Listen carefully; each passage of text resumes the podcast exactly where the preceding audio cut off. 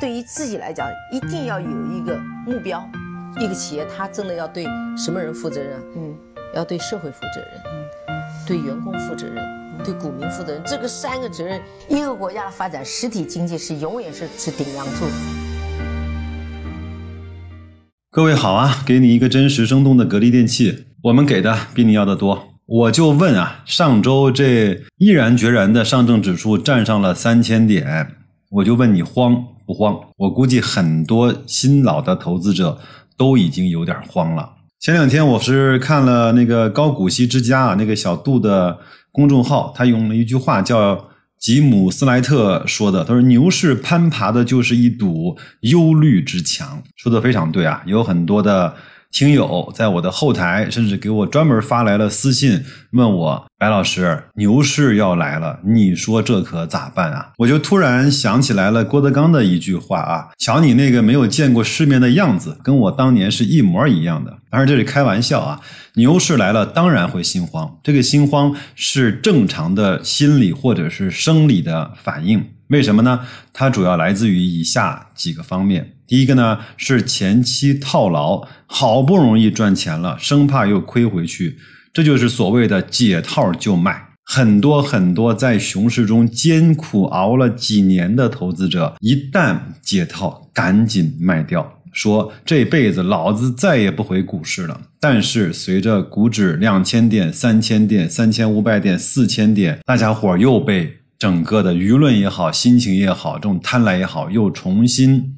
勾引回了股市，又在三千五百点、四千五百点开始建仓，五千点满仓，在六千点喊着万点不是梦，这一次又一次的轮回，你说是悲剧还是一一出闹剧？第二呢，就是有一点点小利润，但是呢，没有投资的主心骨和目标，主观感觉啊，大盘好像涨得太多了，赶紧落袋为安吧，这就是所谓的小富。吉安派很多的投资者呢是赚点小钱，但是亏的是大钱。就像我经常跟别人说，你为什么可以不求上进的去投资那个券商的 ETF 呢？因为券商它有一个非常明确的指标，就是看它的市净率，看 PB 一点四倍以下我就买，买到两倍、两点五倍我就停，到三倍我就开始卖，四倍我就把它卖完，就这样。就这么简单，无脑即可。很多人说：“哎呦，券商的牛市不会再回来了，这一次和上次不一样。”同志们，大家伙看看这两个月的券商，我记得在过完春节是在零点八元左右，只用了这么一个月的时间就涨到了一块钱以上，这可是百分之二十多的收益呀！很多人可能一年。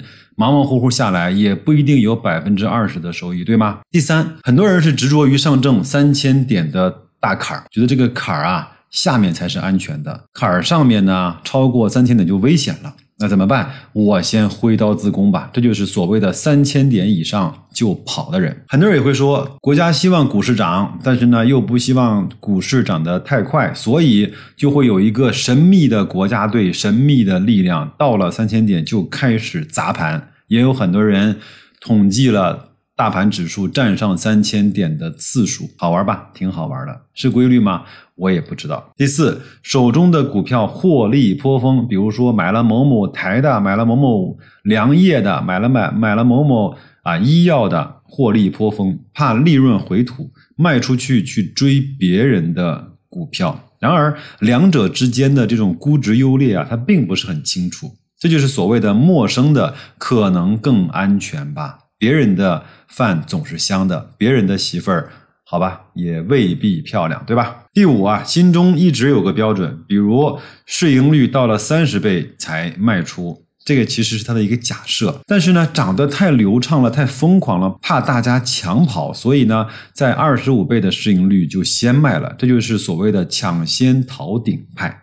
有很多所谓的价值投资者、估值投资者，在五幺七八的时候三千点就清仓完毕了，在六幺二四的时候基本上四千点就清仓完毕了，也会看着错失了那那段上涨最凌厉的那段涨幅，也很痛苦，对吧？当然，如果说你的心态做得很好，落袋为安，就能够在口袋里放很长时间，那我觉得也不错。还有没有呢？有。第六，市场一片欢腾，而自己的手中呢？股票总是不涨，挥泪甩卖去追热点，就像最近一段时间大家伙手中的格力，甚至每天连上证大盘指数都跑不过，格力要倒闭啦，董明珠不行啦，呃，这次和上一次不一样啊，格力真的是可能会出问题啊，这就是所谓的踏空派啊。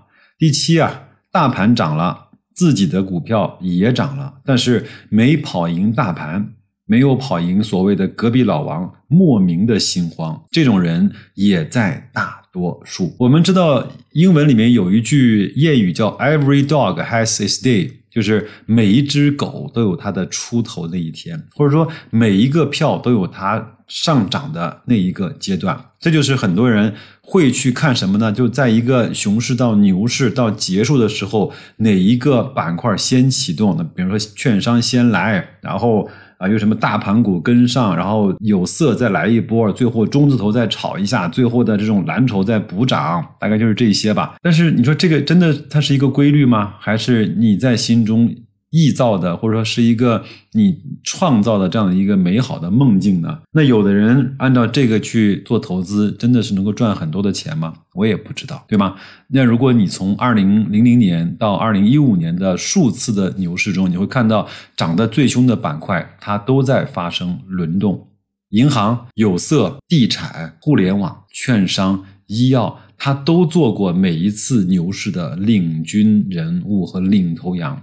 你如何把握？而且这些股票有的是周期，有的是科技，有的是你要看它的基本面，有的你要看它的政策面，你又如何能够把握的过来呢？所以，无论东西南北中，我自岿然不动，守好自己的能力圈，做好自己能够看得懂的动作和事情就可以了，好吧？这我不是给大家去灌鸡汤，而是。我还算是有一点点年限的小小的散户投资者的一点点小的心得，好吗？大家如果能够听，那我觉得善莫大焉；如果不听，希望你够能够在可能即将来的牛市中让利润疯跑，好吧？到时候也告诉白老师你是如何赚到那一笔大钱的。那就这样，祝各位投资愉快，再见。